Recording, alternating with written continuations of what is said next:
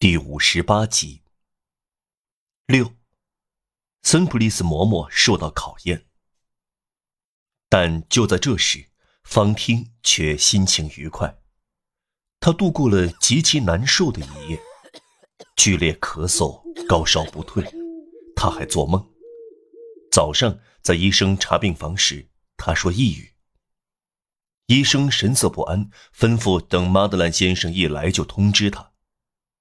整个上午，他闷闷不乐，少言寡语，把床单揉皱了，一面低声计算着，好像是计算里程。他的眼窝深陷，目光呆滞，几乎暗淡无光，不时又闪闪发光，仿佛星星一样。似乎悲惨的时刻临近。天上的光芒要充满大地之光，离弃的人心。每当森普利斯嬷嬷问他觉得怎么样时，他一成不变的回答：“很好，我想见马德兰先生。”几个月以前，方汀刚失去他最后的廉耻心、最后的羞愧和最后的快乐时，他体型不变。如今，他成了自身的幽灵。肉体的病痛补全了精神病痛的作用。这个二十五岁的女人，额上倚天皱纹，双颊松弛，鼻孔紧绷，牙齿松动，面孔铅灰色，脖子瘦削，锁骨突出，四肢孱弱，皮肤土灰色，金黄的头发夹杂着白发。唉，疾病催人老啊。中午。医生又来了，开了一些药方，并问市长先生是不是来过诊所，然后摇了摇头。马德兰先生通常在三点钟来探望病人，由于准时是仁爱，他是守时的。将近两点半钟，方厅开始骚动不安，在二十分钟里，他向修女问了不下十次：“嬷嬷，几点了？”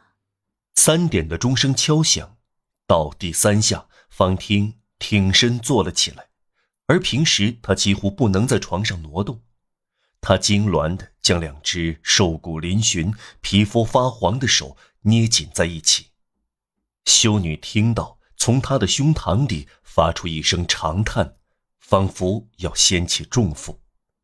然后方听转过身来，望着门口，没有人进来。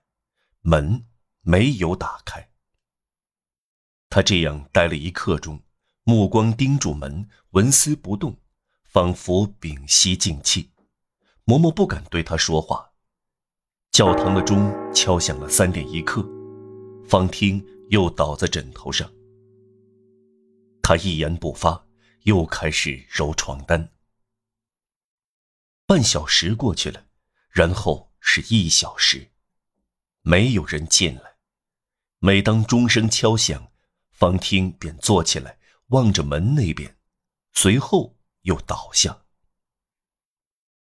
他的心思昭然若揭，但他不说出任何名字，不怨天尤人，只是他咳得很伤心，仿佛晦冥之物降临他身上。他脸色惨白，嘴唇发青，他不时露出微笑。五点的钟声敲响了，嬷嬷听见他低声慢慢的说：“既然我明天要走，今天他不该不来呀。”连森普斯嬷嬷对马德兰先生迟到也感到吃惊。方汀仰望床的上方，他好像在竭力回忆起什么。突然，他开始用气息奄奄的声音唱起来。修女倾听着，这就是方汀所唱的歌。我们要买的东西真是紧，沿着城郊漫游，高兴万分。是车菊蔚蓝，玫瑰红艳艳。是车菊蔚蓝，我爱心上人。